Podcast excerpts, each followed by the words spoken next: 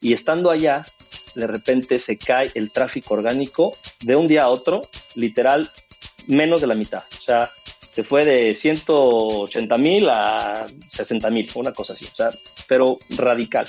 Entonces viene esta parte del B2B y decidimos pues cambiar, pero claro, ahí los inversionistas, aunque muy cuates y muy familia, dijeron, no, pues espérate, o sea, ahora hay que volverle a meter lana para desarrollar pues, más un software para empresas y gracias a Dios tuvimos la suerte de que nuestros inversionistas son muy buena onda, pero, pero también nos lo cuestionaban y nos dijeron, ok, vamos a hacer una cosa, trata de levantar con un crowdfunding y una vez que tú logres levantar con un crowdfunding, nosotros completamos lo que creemos que necesitamos, lo que yo les proyecté que necesitábamos de dinero, para sacar adelante este nuevo proyecto de Enterprise.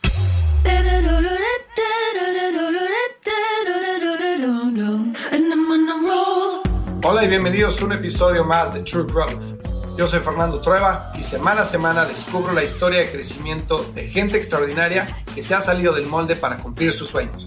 Hoy tengo como invitado a Rodrigo Gómez, CEO y cofundador de Legalario, la plataforma tecnológica que ayuda a las empresas a manejar, automatizar y optimizar sus procesos legales como generación y firma de contratos, trazabilidad de documentos vía blockchain, gestión documental, identificación de identidad, entre muchos otros. Legalaria ha ayudado a más de 20.000 clientes, ha recabado más de 50.000 firmas diariamente por medio de su plataforma y trabaja con empresas como ATT, Volaris, Prosa, Payjoy, BMW, entre muchas otras. La historia de Rodrigo me parece realmente espectacular. Él y sus socios fundaron Legalario hace más de seis años con la visión de crear un sitio web en el cual las personas pudieran descargar contratos legales para diferentes fines como la compra-venta de una vivienda, de un coche, acuerdos de confidencialidad, etc.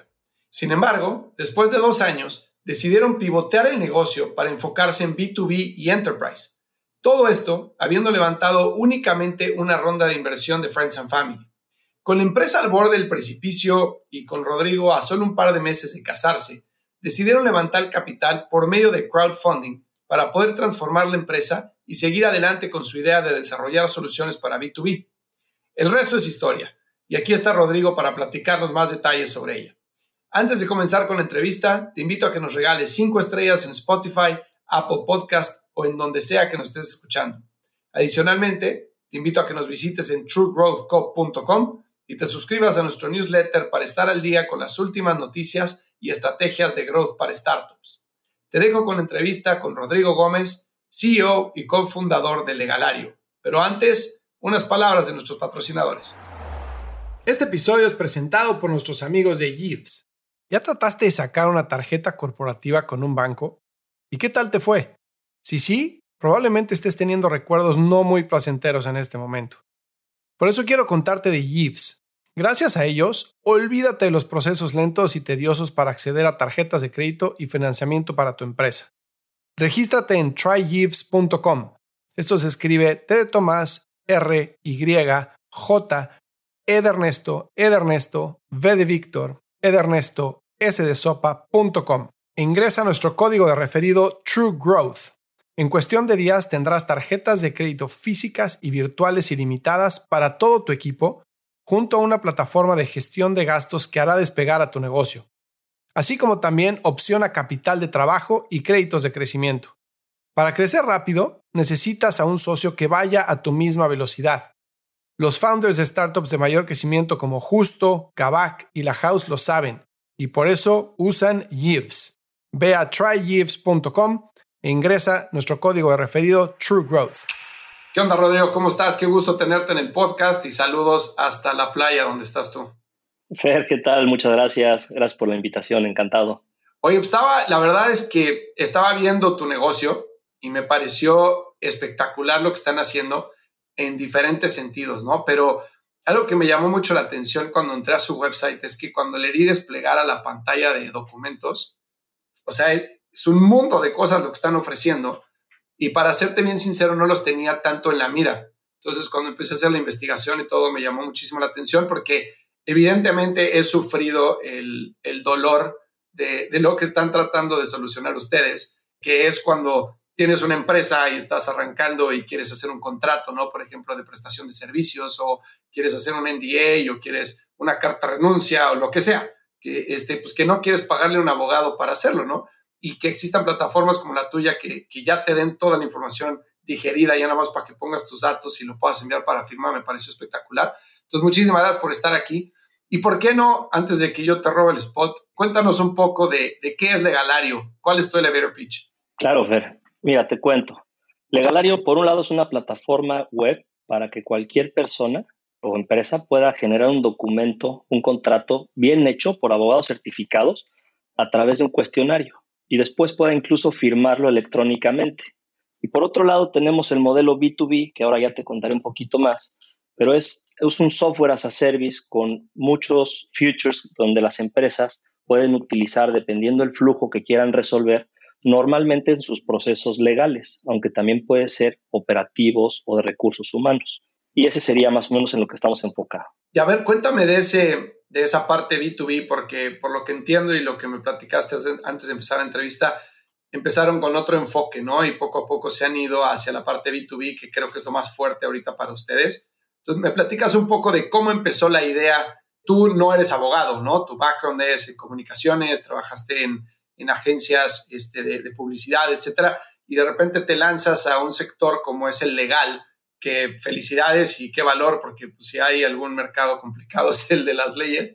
Pero cuéntame un poquito de cómo fue esa, ese cambio para irte a un mercado como el legal, ofrecer documentos y hacer lo que estás haciendo?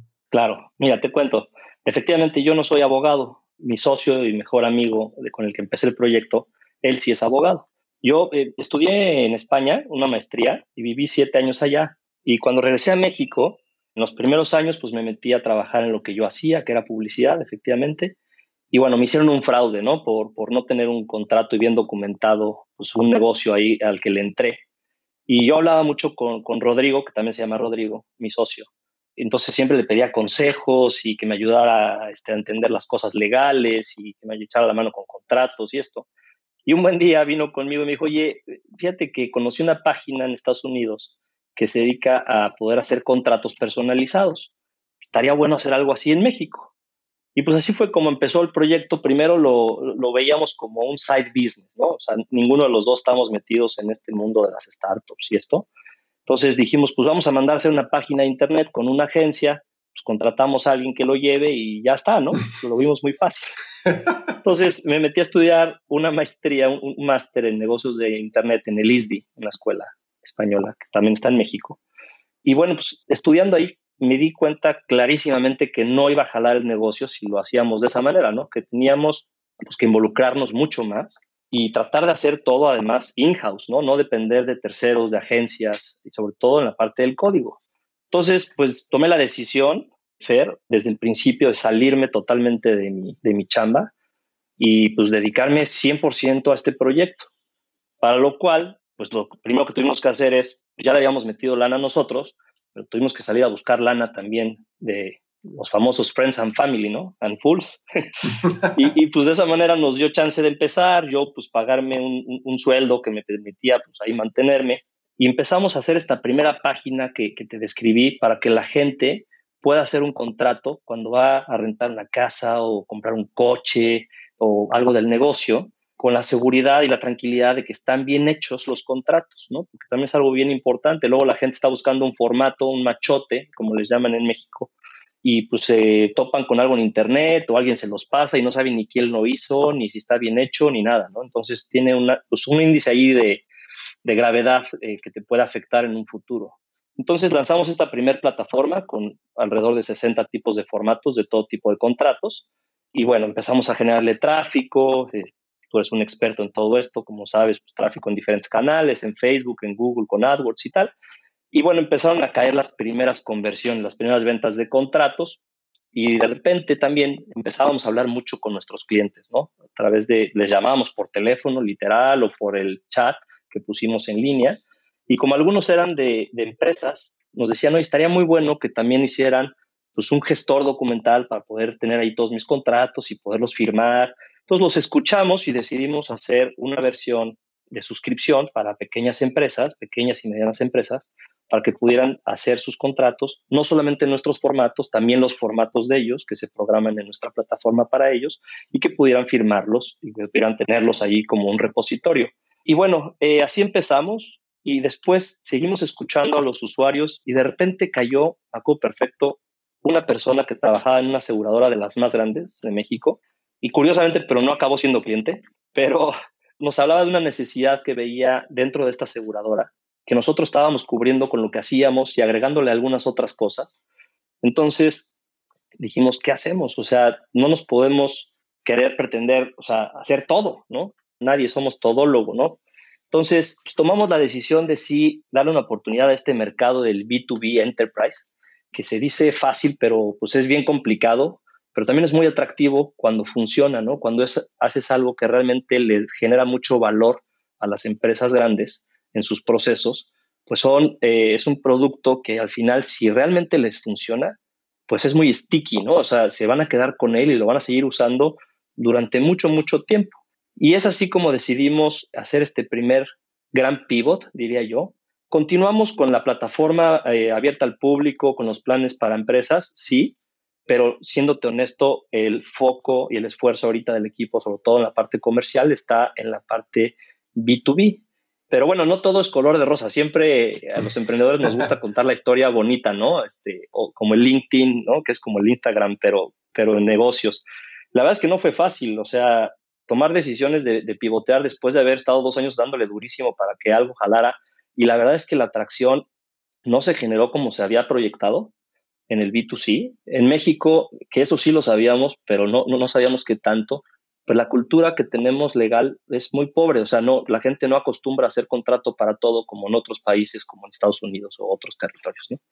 Entonces, bueno, sabiendo eso, de todas formas nos echamos el clavado, empezó a jalar bastante bien, sobre todo cuando empezamos a generar mucho tráfico orgánico, hmm. ¿no? Entonces, hicimos un esfuerzo porque el costo de adquisición del cliente, como tú sabes, pues es muy importante. Y si pagas para traer un cliente, pues cada vez que vas a traer un cliente tienes que pagar, sobre todo cuando es transaccional, pues costaba muy caro. Entonces hicimos un esfuerzo en SEO eh, para generar tráfico orgánico, generando mucho contenido. Y pues padrísimo porque de, un año a otro, o sea, literalmente en, en 12 meses, pasamos de tener 800 usuarios que llegaban por tráfico orgánico a 140 mil. O sea, de esa magnitud. Impresionante. Y entonces, pues sonaba que estaba muy bien.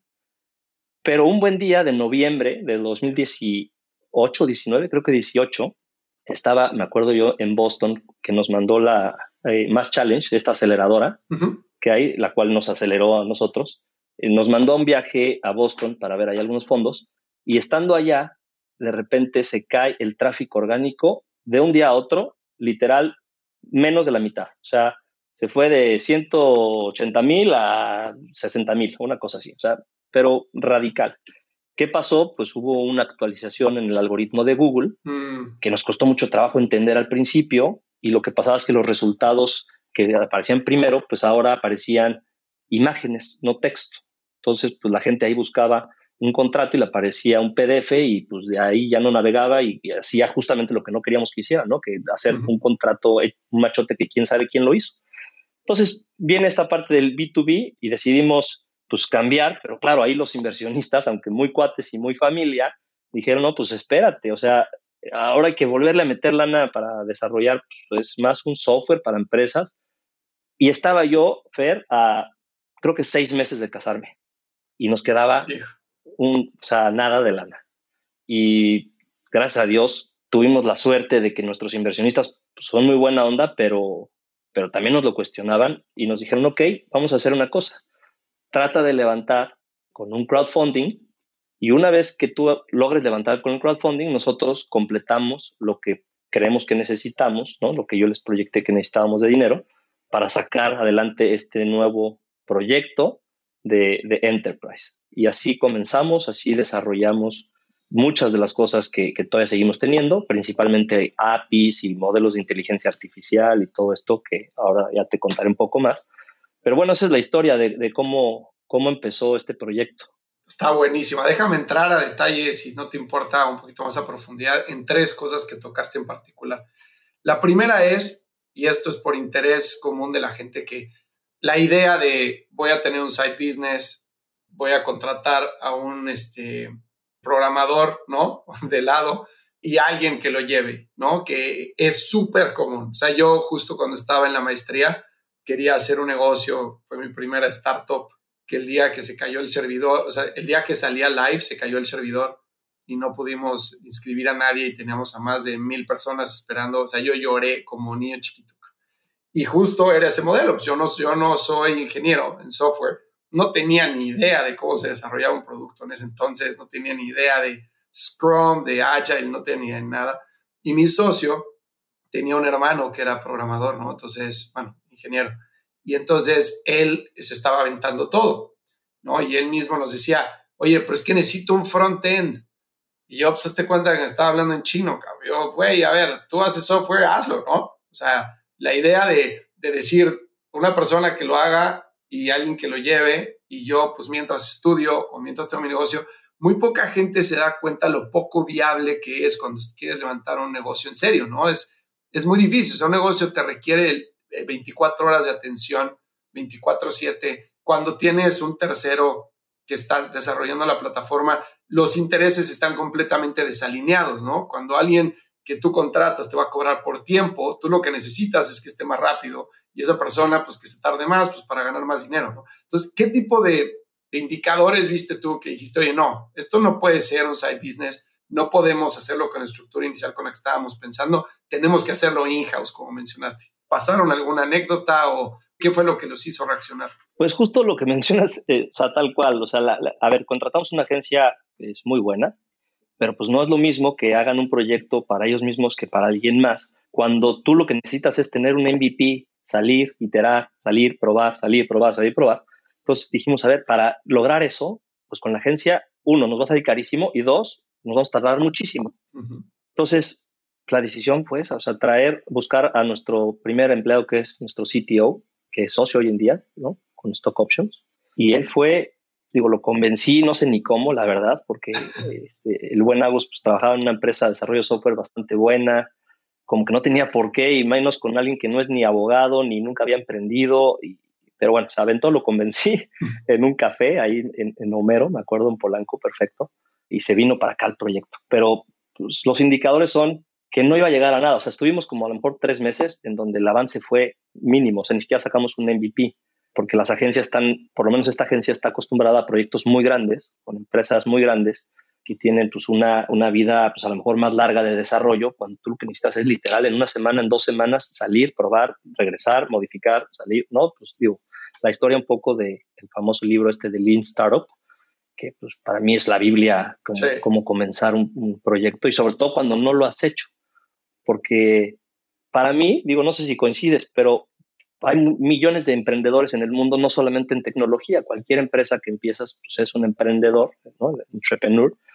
Pero para mí el ingrediente que sí lo hace diferente y no por, o sea, no es un algo de egos ni mucho menos, sino cuando tú le metes un ingrediente de incertidumbre, eh, haya tecnología o no, pues se complica mucho más. O sea, si yo quiero abrir una tienda en la esquina y enfrente hay otra tienda, pues voy a competir, pero ya sé que se venden cigarros, ya sé que se venden refrescos, ya sé que, o sea, es donde te pones, ¿no? Hay ciertos elementos que también no digo que sea fácil, ni mucho menos, ¿eh? Pero pues ya está como validado. Pero cuando es algo que no está validado, que el mercado ni siquiera, o sea, a ver, de todas las tech, para, bueno, no para mí, pero para la gente quizá la menos sexy de todas las techs, pues es la legal tech, ¿no? Porque están las fintech y las proptech y, ¿no? Insurtech y todo, pues es masividad absoluta y, tuvieron un boom increíble. Y pues toda la parte de regulación, las RegTech o las Legal Tech, pues nos hemos tardado, pero la verdad es que yo creo que se viene un boom también bien interesante de las Legal Tech, porque toda fintech y toda insurtech y todo proptech y todo necesitan este elemento de regulatorio o de cumplimiento que las legal tech son los, lo que aportamos. Sí, completamente de acuerdo. Y a lo que mencionabas, cuando estás empezando, tú puedes pensar que el producto es una cosa, ¿no? Pero realmente no sabes lo que no sabes.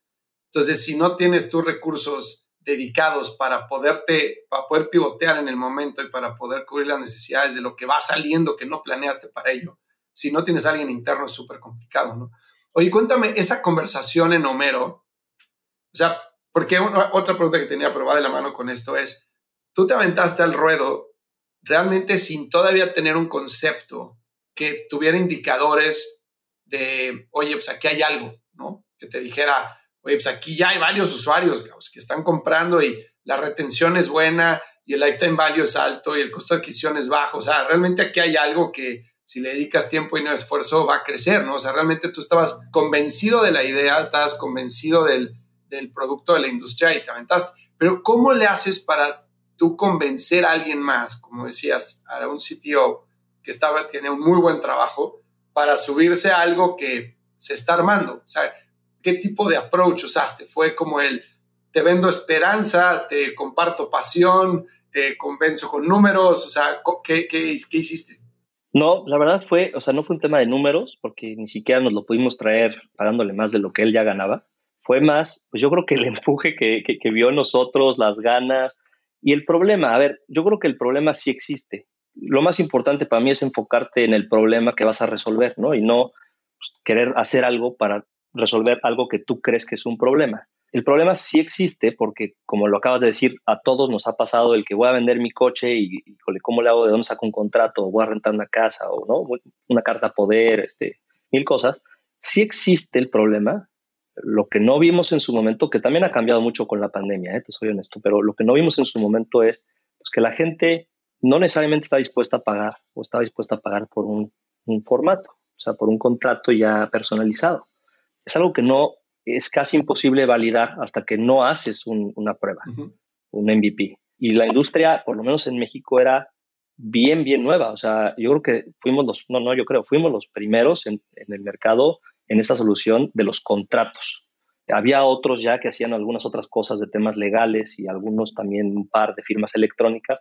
Y de firmas electrónicas lo mismo. Yo creo que fuimos de los primeros tres o cuatro eh, en México. Y después, bueno, ya ahora hay muchísimos, ¿no? locales y extranjeros, sobre todo a raíz de la pandemia. Pero el tema de, convencer a, Agus fue, a ver, ¿has vendido tu coche? Sí, ¿cómo lo hiciste? No, pues sí, sí, fue un rollo. No, no, este, tuve que pagar a un abogado cuatro mil pesos. ¿Cómo crees? Y si pagas 100 pesos, ¿qué onda? No, pues sí, estaría increíble. O sea, y de esa forma, pues convenciéndolo un poco de lo que yo estaba convencido, fue como él, pues jaló a este barco. Pero muchas veces yo creo que el, principal error de, de, los emprendedores que cometemos es casarte con la solución. O sea, y luego cuesta muchísimo abandonarla y decir, bueno, pues voy a pivotear y, la gente, o sea, los usuarios y los clientes me están diciendo esto otro que yo no veía, porque pues, nos casamos demasiado con algo que, soñaste y algo que quieres ver ejecutado. Pues esto de emprender, para, digo, para mí es la primera vez, ya había montado algún negocio y esto, pero no de estas características de tecnología y esto. Y pues es una montaña rusa seguramente hay muchos de los que nos escuchan que son emprendedores y lo saben, pero los que no lo son, seguramente lo habrán oído. Es una montaña rusa que, es como tener un hijo, ¿no? De entrada. O sea, te quita al mismo tiempo o más que un hijo. En casa te tienen que entender que si no, o sea, sí trae problemas, porque vives, eh, respiras, sueñas, eh, duermes, te enfermas del proyecto. Y si no aprendes también a escuchar y a, y a estar dispuesto a iterar y a pivotear, pues te puedes ir tú mismo al fracaso, ¿no? Completamente, como que te digan que, es como que te digan que tu hijo está feo, ¿no?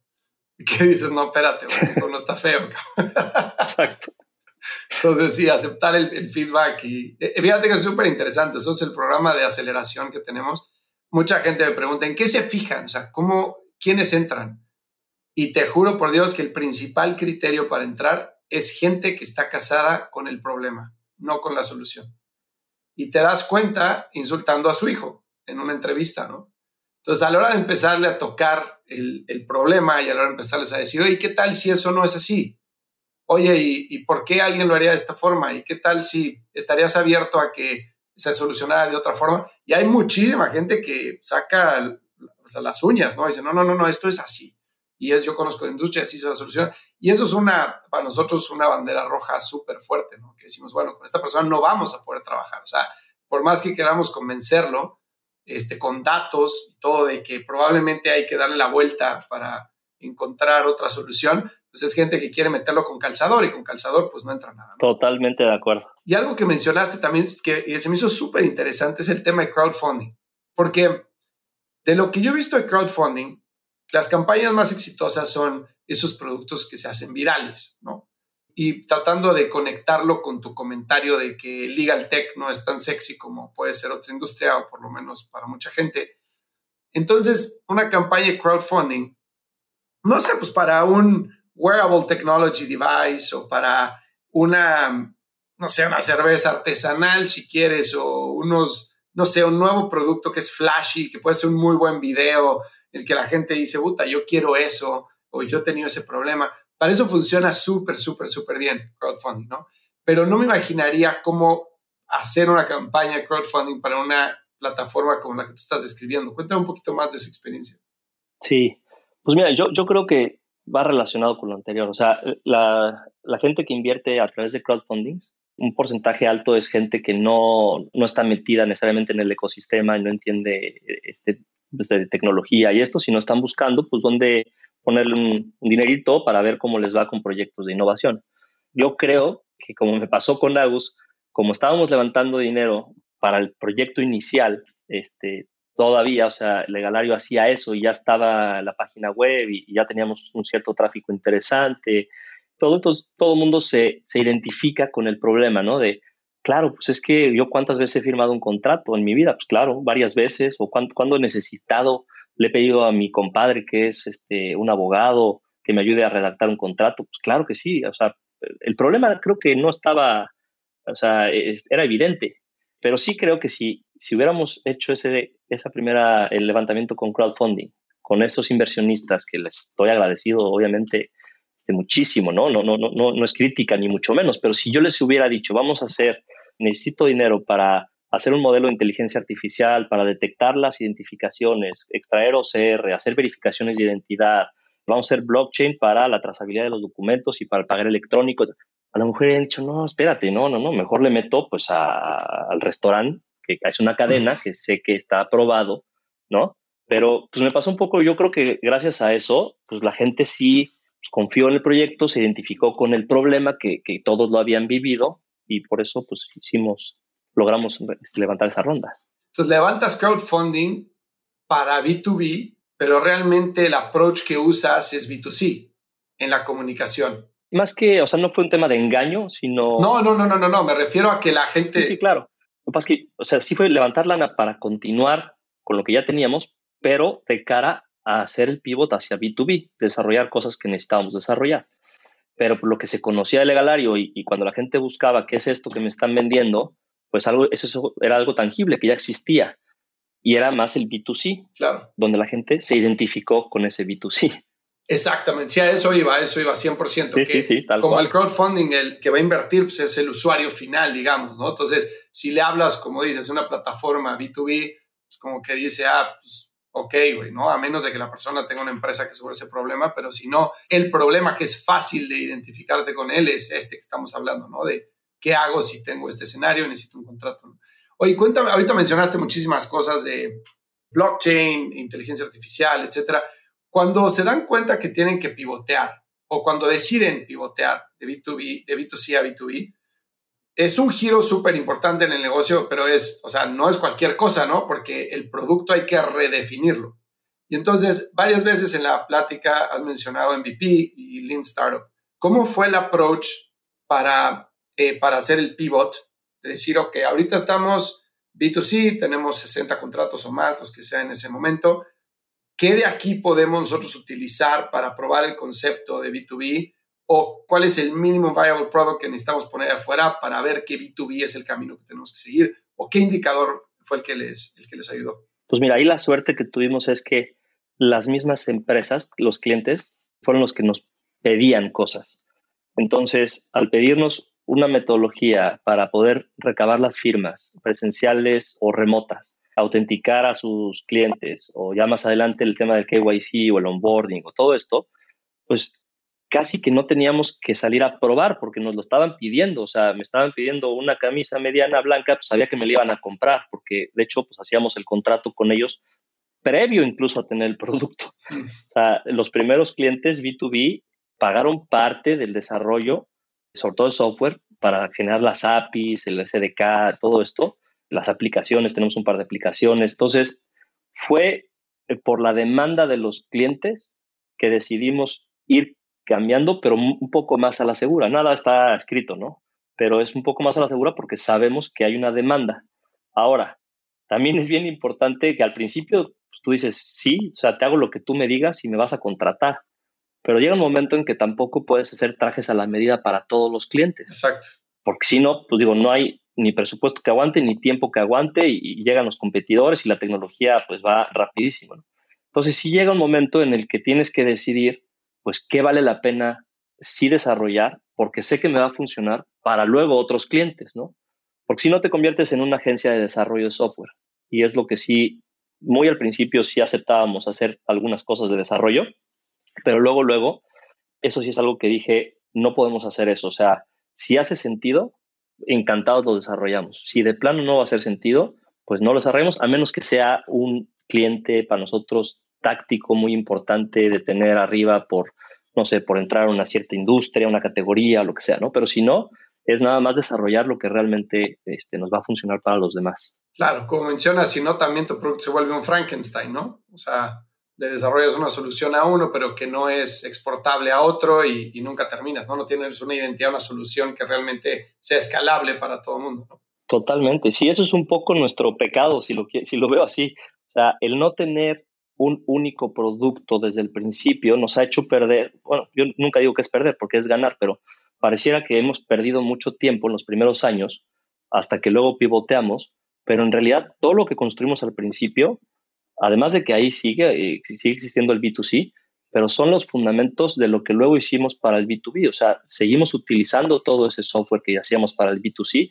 Hoy en día lo utilizamos para el B2B, para los formatos de nuestros clientes, este, para el gestor documental y todo esto. No es como que cambia absolutamente de, producto. Y esto luego cuesta trabajo también explicarlo a, a, los inversionistas, por ejemplo, ¿no? O sea, los inversionistas dicen, a ver, focus, focus, focus, y estoy totalmente de acuerdo, ¿eh? O sea, querer ser todólogo, pues eres nanólogo, o sea, tienes que hacer solo una cosa o, trata, o, lo más enfocado posible para lograr escalar.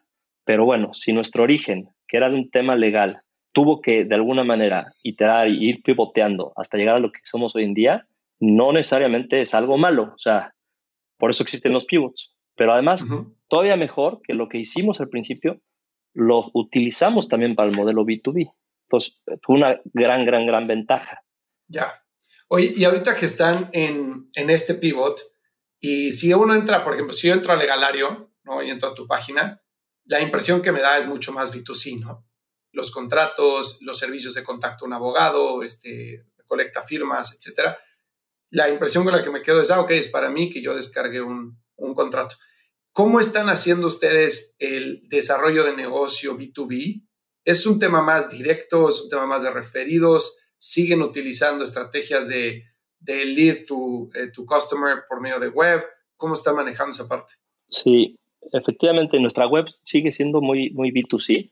De hecho, vamos a hacer todo un nuevo diseño próximamente, porque tenemos que también comunicar la parte B2B. Hasta ahora, como lo hemos hecho, es muy de prospección directa con diferentes herramientas. La principal, sin duda, es, es LinkedIn, que entablamos un primer contacto y luego una conversación con, pues, con la gente que nos puede interesar, que además también es, es chistoso porque cada empresa es un mundo. Hay quienes la decisión la tiene el área legal, pero hay otros quienes la tiene la, el área de transformación o de innovación, otros de operaciones. Entonces, no es tan fácil como dar directamente con el tomador de decisiones. Pero bueno, tenemos más o menos identificadas las áreas que siempre se ven medio inmersas en la decisión de, cubrir estas necesidades. Y de esa manera, pues nos ponemos en comunicación con ellos y, normalmente, aunque tenemos materiales comerciales, pero es a través de una demo para que ellos puedan ver el producto. También es algo bien importante porque el UX es fundamental en esto. O sea, si a ti te mandan una invitación para firmar a tu WhatsApp o por mail o por SMS y tú entras a un enlace que no abre o que la experiencia de usuario es muy mala, pues eso a ellos les afecta tremendamente, ¿no? Mucho les cuesta también a ellos el costo de adquisición de traer un cliente para que a la mera hora no puedan firmar el documento, por ejemplo, pues es catastrófico. Y eso al principio eh, también este, sudé sangre con el tema de tecnología. Eso es algo natural, no, es que sea culpa de, de, nuestra área de tecnología, pero como seguramente sabes, pues la tecnología también falla, ¿no? Y no todos los dispositivos son los mismos y no todas las conexiones a Internet son las mismas y no todos los navegadores son iguales. Entonces depende muchísimo para abarcar todo, o sea, que todos los navegadores, todos los tipos de dispositivos, todos funcione, pues es un trabajo bien, bien, bien costoso, de muchísima inversión en desarrollo, que es lo que hemos hecho. Pero fíjate, curiosamente, el, el primer cliente que te contaba de esta, segura, esta gran aseguradora, el motivo por el que no entramos a trabajar con ellos en aquel entonces fue justamente porque ellos en su área legal todavía utilizaban, yo no sé si todavía, pero en aquel entonces, Internet Explorer, que es un navegador, en su versión de hace años, ¿no? que es un navegador ya bastante antiguo, digamos, pues que no permitía ciertas cosas de, nuestro proceso. Y pues entonces, no, no, es que no funciona. ¿Cómo crees que hacemos? O sea, nos adaptamos, hacemos desarrollo para que también en Internet Explorer la decisión, y son decisiones que duelen mucho porque pues es, porque todavía nos dieron la opción, a ver, pues les damos un tiempo para que, para que lo hagan funcionar. Pero, o sea, creo que era el, ni el 2% del tráfico, o sea, el 1% de todo el tráfico que pudiera haber, sí, claro. usa Internet Explorer. Entonces, pues me dolió en el alma este, no, no, hacerlo, pero nos iba a tomar mucho tiempo, muy, mucha lana. Entonces pues decidimos, pues next, ¿no? O sea, seguir adelante, ni modo. Y bueno, el tema de tecnología a todos nos ha pasado, incluso hasta con los mejores bancos o empresas este, del mundo. ¿A quién no nos ha fallado en que esta pinche aplicación no, no, no, jala, ¿no? O sea, no me está abriendo, estoy haciendo una transferencia y no se ejecuta. O sea, pasan, esas cosas pasan. Y pues al principio te, te desesperas muchísimo, te enojas y te angustias. Ya después, pues entiendes un poco mejor y, y, y bueno, no, no queda más que meterle muchísimas ganas y mucha lana para que pues, esté lo mejor posible, ¿no? Yo creo que a lo que más apostamos nosotros en Legalario es al desarrollo. O sea, y más ahora, ¿no? Que estamos muy enfocados en, el, Enterprise, eh, con todos los microservicios, las APIs, para que cada cliente, primero, use exactamente lo que necesita en sus procesos. Y segundo, que no falle, ¿no? Y para eso necesitas pues, mucho desarrollo, mucha investigación y desarrollo. Y luego ya tendencias. O sea, yo a mí me gusta este equivalencia de decir, bueno, yo cuando voy a, en hockey sobre hielo, ¿no? Voy a, a patinar hacia donde están los jugadores y hacia el, hacia el puck, ¿no? Ah, sí. Este, pues no, ¿no? O sea, más bien tienes que ir hacia donde va a llegar el puck. Pero pues se dice fácil, pero ver hacia dónde va, eh, hay veces que tú crees una cosa y lo mismo que desde el principio, ¿no? Que decíamos, de casarte con una solución en vez de con el problema. O sea, el tema de blockchain ahora, ¿no? Que está muy en boga y los NFTs y esto. Por supuesto que sí, sí creo fielmente que va a ir todo, bueno, no todo, va a ir mucho hacia allá, pero no significa que todo va a ser Web3 y que todo va a ser criptos y todo va a ser NFT, o por lo menos no lo veo en el corto plazo. Pero sí es cierto que esa tecnología, pero hay que verla como tecnología nada más. Sí. Hay que utilizarla cuando hace sentido. O sea, si, si usando la blockchain me va a dar una trazabilidad de lo que el documento sucedió con él, desde que se generó el contrato, quién firmó primero, quién firmó segundo, quién firmó. Y eso genera un NFT o unos NFTs en donde puedo ver esa trazabilidad, pues suma muchísimo valor. Otro ejemplo clarísimo de algo que estamos haciendo, el pagaré electrónico. Un NFT, pues es lo mismo que un pagaré. El pagaré es único, solamente hay un propietario, ¿no? yo te doy un pagaré en papel, te lo entrego y pues es tuyo y tú puedes exigir que yo te pague con ese. Pero después tú puedes decidir, oye, le debo a mi tío, pues se lo voy a endosar para que ya sea él el propietario y él me cobre a mí. Entonces, todo esto pues hace, ahí sí, me parece que hace muchísimo sentido el NFT, las wallets y poder intercambiar estos pagarés electrónicos de esa manera. Entonces, por eso sí estamos haciendo eso y temas de fideicomiso y en otras cosas que, el blockchain pues hace mucho sentido. Bueno, los smart contracts, todo el mundo, eh, mucha gente piensa que un smart contract es un contrato. En realidad no, son, es código que ejecuta algo. Pero si tú haces un contrato inteligente, autoejecutable, o sea, tú y yo, el clásico ejemplo, ¿no? Tú y yo apostamos este, Real Madrid-Barça, no sé a quién le vayas, pero yo le voy a Madrid. Al Barça, obviamente.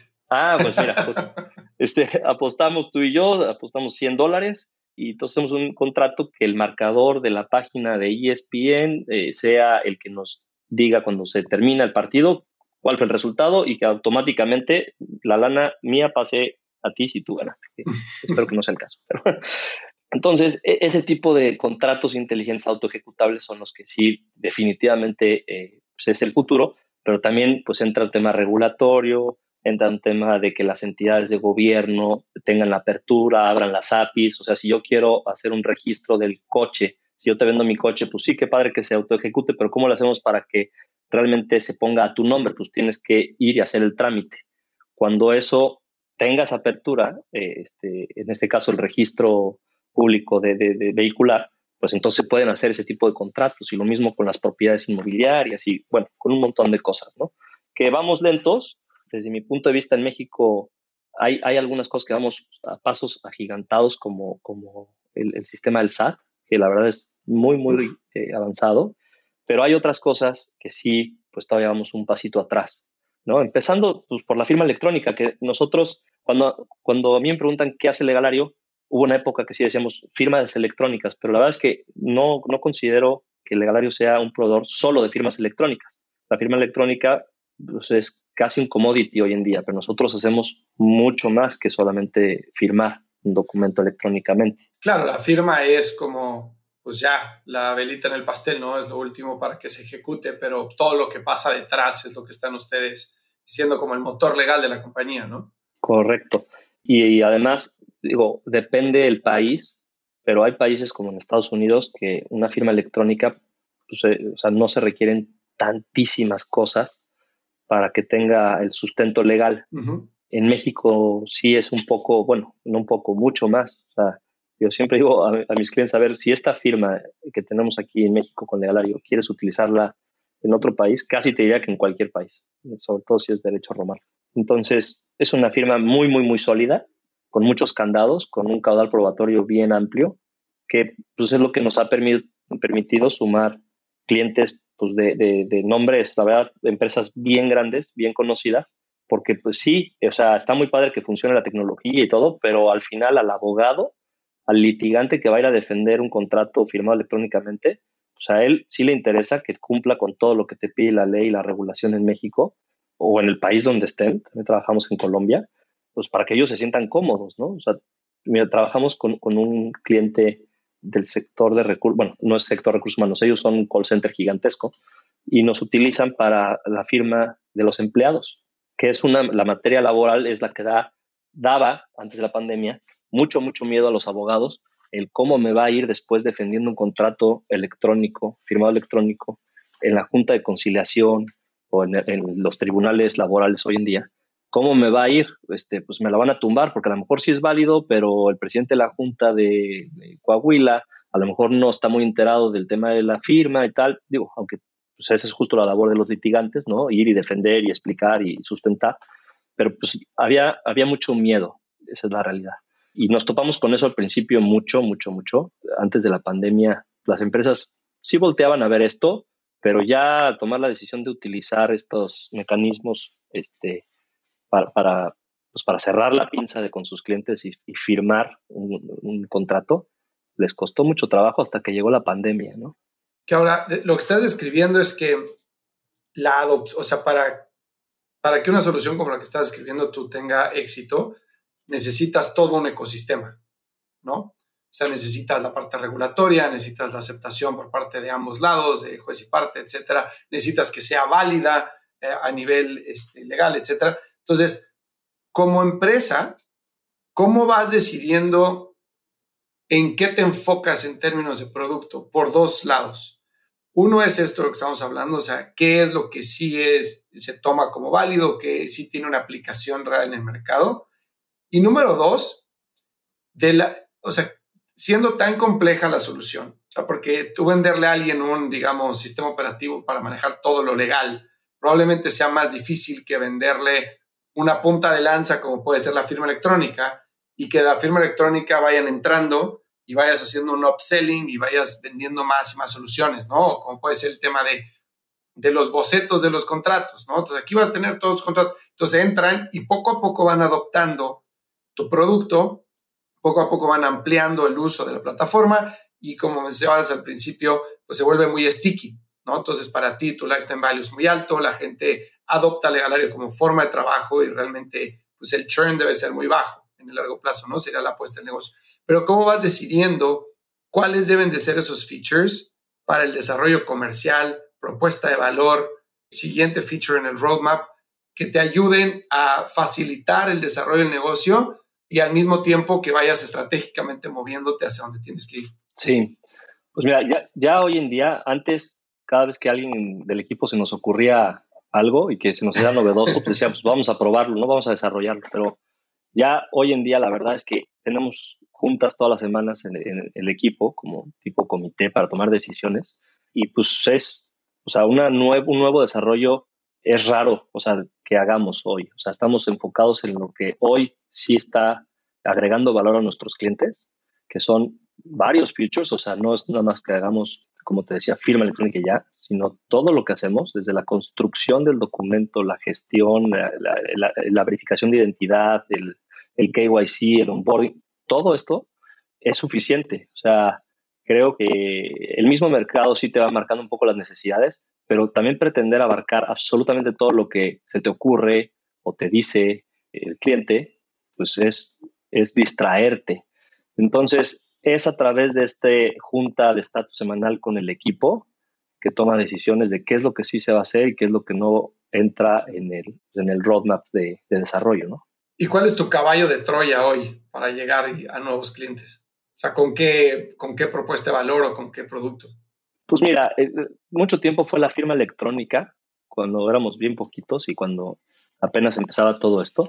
Pero yo creo que hoy en día lo que les es muy atractivo a las empresas es a ver, nuestra visión es acompañar en la transformación digital de los procesos legales a nuestros clientes.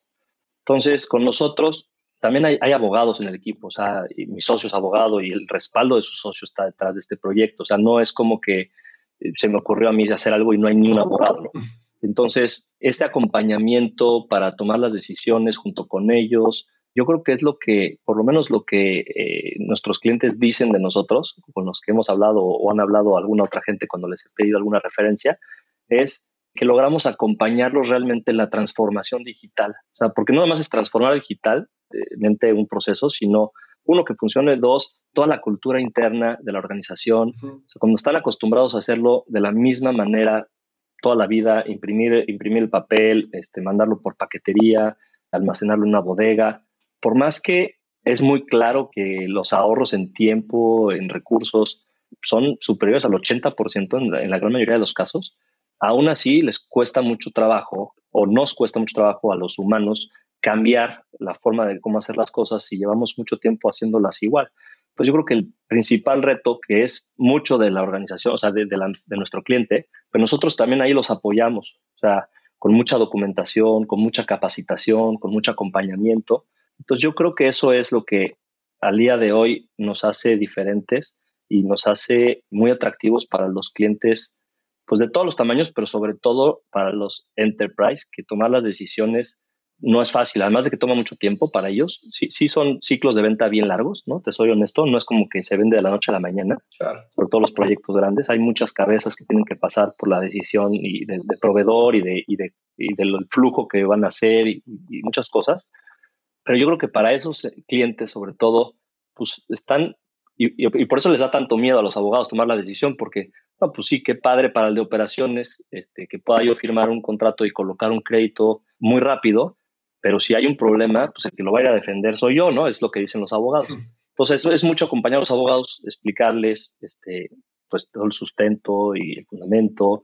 Tenemos opiniones de, de despachos importantes también que hablan de nuestra solución, como para darles la tranquilidad, por un lado, que detrás de nosotros hay eh, una solución legal de origen y que no somos solamente software para hacer una firma o generar un contrato, gestionarlo y ya.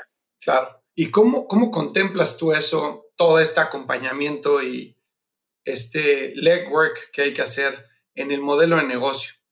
Porque yo me, yo me identifico mucho con eso último que mencionaste, porque nosotros vendemos mucho cambio de procesos, ¿no? Eh, formación de equipos, cambio de procesos, pero para que una empresa esté enfocada en growth, tiene que cambiar su cultura, tiene que cambiar desde cómo define objetivos para sus equipos, cómo hace el performance management de sus equipos, cómo eh, maneja el producto. O sea, tiene que cambiar una bola de cosas para que realmente un proceso de growth sea exitoso. Y nosotros si yo agarro y le vendo a un CEO eh, preparar al equipo ejecutivo para que estén listos para crecer de forma acelerada y que implementen procesos de growth, si no va de la mano de la transformación del equipo, la transformación de la estructura, la forma de medir objetivos, todo lo que mencioné, realmente fracasa, ¿no? Pero muchas veces los deals se atoran en, pues, en el costo que conlleva una cosa de acompañada de la otra, porque si nosotros vendemos y hoy te vamos a preparar, te vamos a educar en temas de growth, pero ahora vamos a transformar tu empresa, pues obviamente transformar tu empresa es mucho tiempo. Entonces, obviamente los costos son mucho más elevados. Entonces, ¿cómo le haces tú para manejar en tu modelo de negocio el acompañamiento de la empresa a la que vas a meter la solución legalario sin dejarlos nada más solos con el producto? Pues sí, es, es, es muy buena pregunta. La verdad es que dependiendo del producto y el tipo de cliente y la necesidad que tengan, es cuando dentro del proyecto también incluso podemos llegar a incluir horas de soporte o de consultoría. No es nuestro core business, no es que estemos vendiendo horas de consultoría, pero al final, pues dar un servicio o sea, tan cercano y tan de consultoría, pues eso requiere horas, hombre, que se traduce en dinero. Entonces sí tenemos que contemplar. Entonces, para los proyectos que lo ameritan, hacemos eso. O sea, sí los acompañamos con un tema de consultoría. Pero normalmente los proyectos que ya, o sea, es raro que llegue un cliente con algo totalmente diferente o novedoso que nunca hayamos hecho para ningún otro cliente, ¿no? Normalmente son muy parecidos, entonces ya está aprobado, ya hay un sustento legal detrás que podemos mostrarles y pues de esa forma es más bien al principio para, para, pues para darles esa tranquilidad y acompañarlos luego en la transformación. Esa transformación, Fer, a ver, la tecnología debe ser para ayudarnos, ¿no? Para ayudar al, humano. Pero muchas veces también la tecnología sustituye trabajos que hace el humano. Entonces, también el miedo eh, dentro de las organizaciones de, no, pues espérate, pero si metemos una cosa así, pues yo qué voy a hacer, ¿no? Siempre es bien importante, digo, desde mi humilde punto de vista, que las empresas tengan pues, una comunicación y un plan con los colaboradores para que si va a haber una transformación que afecta o beneficia más bien aparte del proceso en los que ellos están miscuidos, pues tengan un plan para ellos qué es lo que van a hacer. O sea, ok, tú antes, por ponerte un ejemplo así tonto, ¿no? Quizá, tú antes eh, veías las fotos de todas las identificaciones y todos comprobabas que efectivamente fuera una INE o un pasaporte y metías el numerito en esta página o, y validabas que sí, efectivamente era una INE. Oye, pues ¿qué crees que ya no vas a hacer eso? Ahora la solución que contratamos solito nos va hacer esa chamba, pero tú, entonces ahora te vas a poder enfocar en darle seguimiento a esto y esto y esto. Porque muchas veces la resistencia es de la misma gente, ¿no? Con el miedo, incluso hasta los mismos abogados. Pues, a ver, parte de mi chamba es este, hacer los contratos, parte de mi chamba es recabar las firmas o tener al día todos los documentos y gestionarlos y tal. Entonces, pues con esta herramienta, ¿y ahora qué voy a hacer? claro. Claro, sí, completamente, que es todo el miedo que tiene la gente con, el, con la adopción de AI a futuro, ¿no? Oye, y a ver, hablamos de, al principio de, del roller coaster que es emprender y, y, este, pues digo, no es noticia para nadie, ¿no? Pero, ¿qué ha sido para ti algo que ha resultado mucho más difícil de lo que todo mundo cree acerca de emprender una empresa o emprender un negocio? Tantas cosas, la verdad es que sí, eh, para mí la incertidumbre a mí me mata el no saber cómo va a reaccionar el mercado, el no saber si lo que estoy haciendo realmente va a tener una atracción o que no va a llegar alguien grandote y me va a comer el mercado. Toda esa incertidumbre que es emprender un proyecto genera mucho estrés. Por eso yo creo que es bien importante para los que tienen oportunidad de tener un coach o mentores o el mismo consejo, también que pues, de esa forma te ayuden a darte luz, ¿no? porque muchas veces tomar las decisiones o ver, o ver el panorama tú solo pues no te abre bien los ojos y lo ves todo muy oscuro porque no sabes qué va a pasar. O sea, pues aviéntate aquí, pero no, no, ves el agua. Entonces, para mí yo creo que esa, esa generación de ansiedad por la incertidumbre es lo que a los emprendedores nos caracteriza, pero también por otro lado es lo que te mueve. ¿eh? O sea, no creo que tampoco esté bien que todo esté ya color de rosa y sea fácil, porque pues entonces eso a lo mejor hace que no te muevas. Pero sí, ese manejo de, de ansiedad y de, y de estrés, yo creo que es lo que caracteriza emprender. Y sobre todo por primera vez. O sea, yo no digo que sea fácil, este, una segunda y una tercera y una cuarta, bueno, tú ya has emprendido, pero sí te aseguro que la segunda, la tercera, la cuarta sea, te costó mucho menos trabajo, no, no, no. Seguro viviste la ansiedad y todo, pero ya más o menos te sabes el caminito, ya lo has vivido.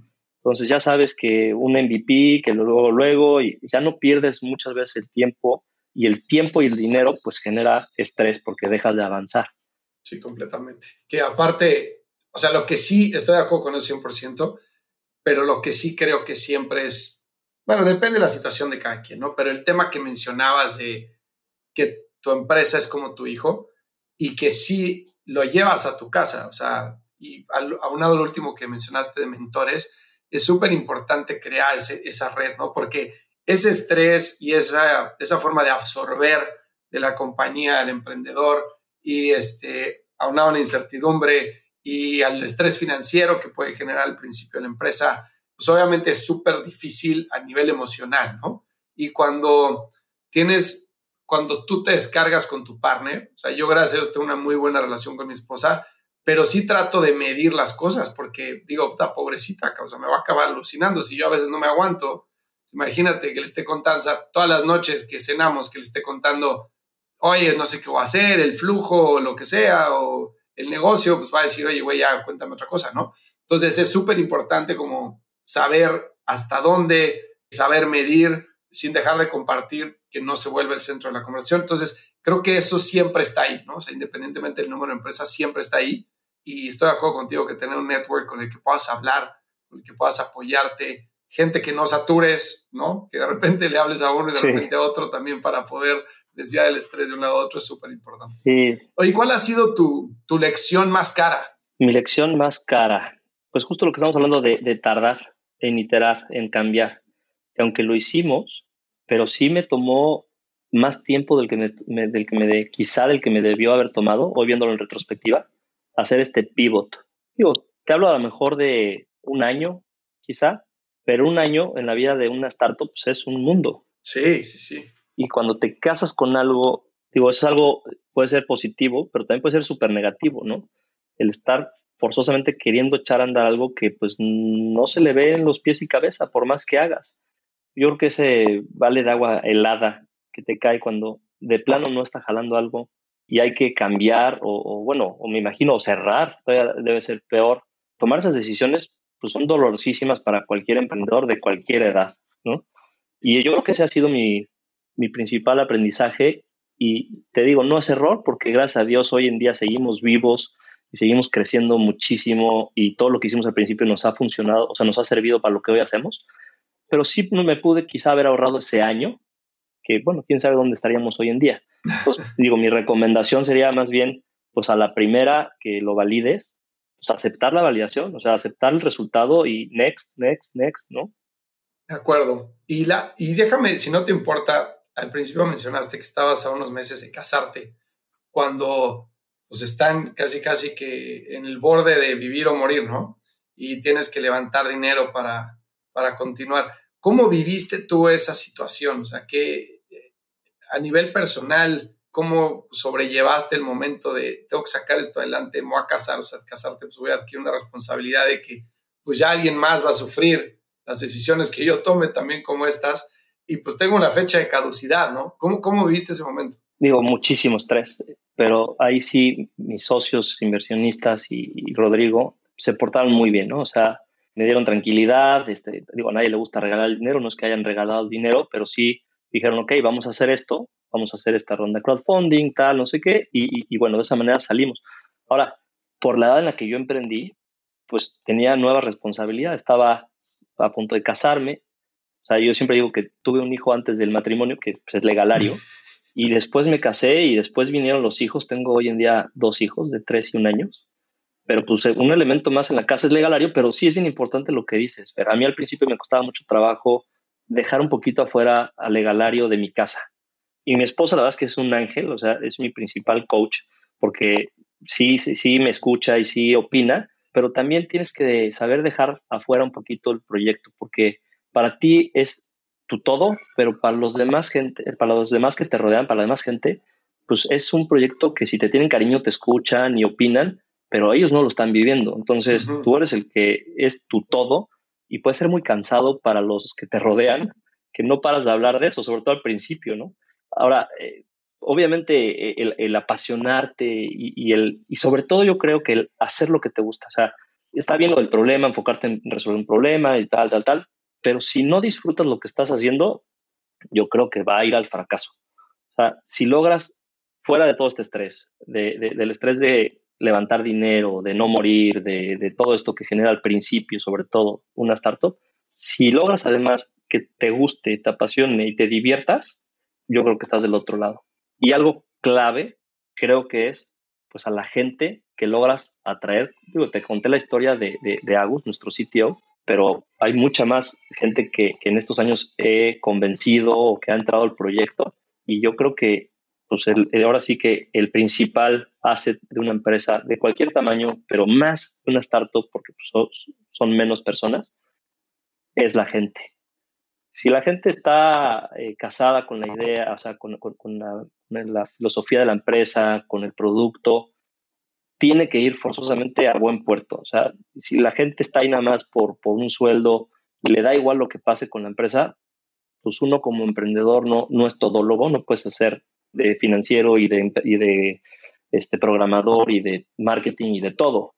Necesitas gente que, que lo haga y si la gente está apasionada, y está convencida del proyecto, yo creo que forzosamente algo tiene que salir bien. Otra cosa es que seas un unicornio, ¿no? Que está de moda, o un camello, como le llaman ahora las nuevas. E, eso es otra historia. O sea, hacer eh, una empresa que llegue a la rentabilidad y que sea una empresa que crezca, padre, que dependiendo de los planes de expansión o no expansión y todo, creo que pues está al 100% en manos de la gente que la trabaja. Fíjate qué importante lo que estás mencionando, o sea, encontrar esa gente que va a ir un paso más allá, ¿no? Que va a dar, aunque suene a cliché, el 120%. Es clave, o sea, clave, clave, clave, ¿no? Creo que como, como fundador de empresa, mientras más puedas dejar la ejecución en manos del equipo y tú puedas dedicarte a proveer para el equipo los recursos necesarios para que puedan continuar desarrollando la empresa, es es súper importante. Y qué difícil es hacerlo, ¿no? Es muy difícil transicionar de tener todo el control a ceder el control y convertirte todo en un recurso para el equipo, ¿no? Es súper es, complicada esa transición. Y mientras más temprana la etapa, ¿eh? más difícil porque pues menos presupuesto hay. Sí. Entonces todos, aunque somos, eh, podemos, podemos ser enamoradizos y casarte con una idea, pero pues todos vivimos, necesitamos dinero para vivir. Y entonces las, las empresas que ya están súper fondeadas y que pueden darse el lujo de pagar unos sueldos impresionantes, ¿no? O sea, como cualquier empresa este, enterprise de toda la vida, pues pagan lo mismo o más para jalarse talento, pues está muy padre porque te da la oportunidad de traerte gente pues, de mucha, mucha, mucha capacidad, mucha experiencia. Pero pues yo creo que el reto de, de, la, de las etapas más iniciales, a ver, toda empresa pasa por un ciclo de vida, ¿no? Y las startups no es la excepción. Hay unas que pues caminan más rápido, o sea, como un niño, ¿no? Un bebé, pues todas tienen que gatear normalmente, caminar, luego correr, saltar, bla, bla, bla. Y pues más o menos todas las empresas tradicionales pasan por todas las etapas. Una startup también debería, yo, es mi humilde opinión, pasar por todas las etapas, aunque sean muy rápidas. Hay unas que se saltan, ¿eh? Y, entonces levantan dinero y se ponen a, cumplir este, los unit economics para el fondo y, y, las métricas y tal, y se olvidan de otras cosas importantes como es el producto, el cliente y tal, porque estamos, están enfocados en la atracción, en cumplir con esas métricas para la siguiente ronda, la siguiente ronda, y bueno, te metes a ese, el juego de las valuaciones, ¿no? Que yo le llamo. Pero cuando vives más o menos todas las etapas, pues haces una empresa relativamente madura, que desde mi punto de vista es las que perduran, o sea, las que van a acabar llegando a profitability y son las que, bueno, hoy con lo que estamos viviendo de los fondos, de los venture capital, creo que está muy claro el mensaje que esas valuaciones desorbitadas pues van a desaparecer durante un buen rato, yo creo. Y entonces los fondos van a empezar a fijarse en otras cosas que son también bien importantes, que es el equipo, que es el producto, la madurez, el camino a esa profitability, y no nada más a generar tracción, tracción, tracción, usuarios, usuarios, usuarios, y ya después vemos qué les vendemos casi, casi. Exacto. Yo creo que eso ya quedó en el pasado por lo menos un tiempo. Sí, sí, estoy completamente de acuerdo. Creo que los siguientes 12, 18 meses van a ser mucho de profit, operaciones lean, unit economics claros y, este, y dejar las inversiones de growth un poco de lado, ¿no? A ver qué pasa, pero sí va a estar va a estar súper interesante. Por último, yo si fuera inversionista, la verdad es que habiendo vivido este proceso, creo que le metería lana a una empresa que haya construido casi sin una inversión detrás. Claro. O sea, con bootstrapping, con recursos propios de los emprendedores.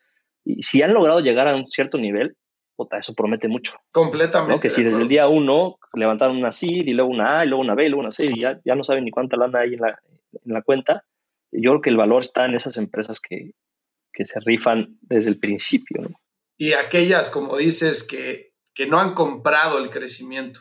Porque hay muchas empresas que compran el crecimiento y que si le cierran la llave a los cupones, le cierran la llave a, marketing, no crecen, o al contrario, se caen, ¿no? Y, pues eso no es sostenible. Tú no puedes mantener una empresa con marketing, tienes que tener una propuesta de valor clara que el usuario entienda y que te adopte por eso, ¿no? Porque en ese momento fuiste más barato o en ese momento fuiste una, una mejor solución contra la competencia, ¿no? Y, y, eso lo demuestran las empresas, como dices tú, que han llegado a una cierta madurez o un cierto nivel de profit, de runway, de cash flow, lo que quieras, que sea este, predecible sin tener que haber metido una cantidad de dinero bestial.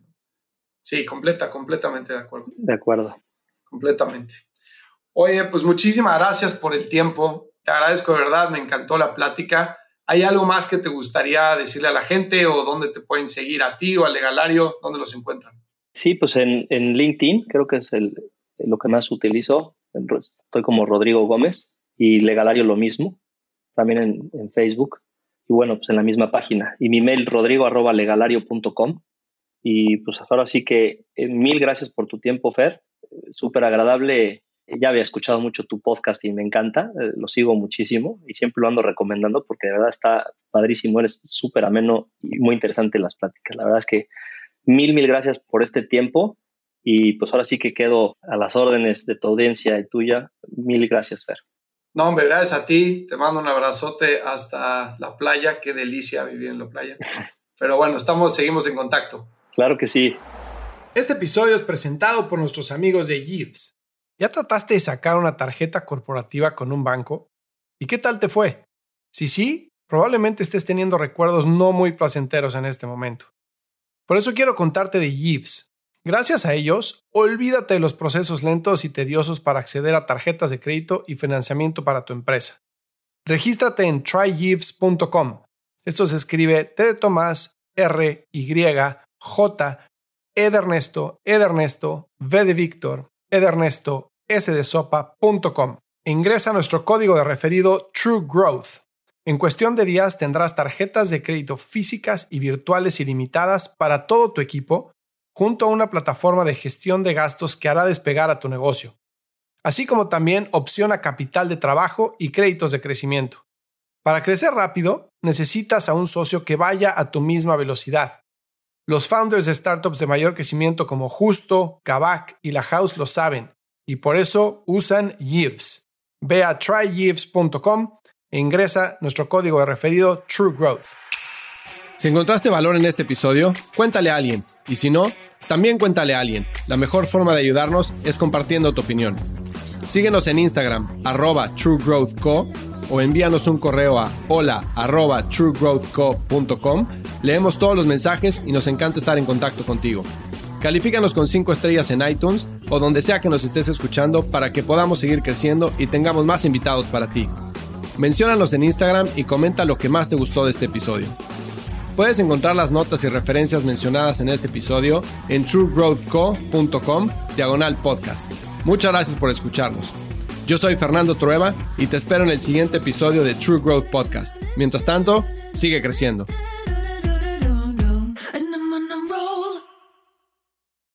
Hello, it is Ryan, and I was on a flight the other day playing one of my favorite social spin slot games on chumbacasino.com. I looked over the person sitting next to me, and you know what they were doing?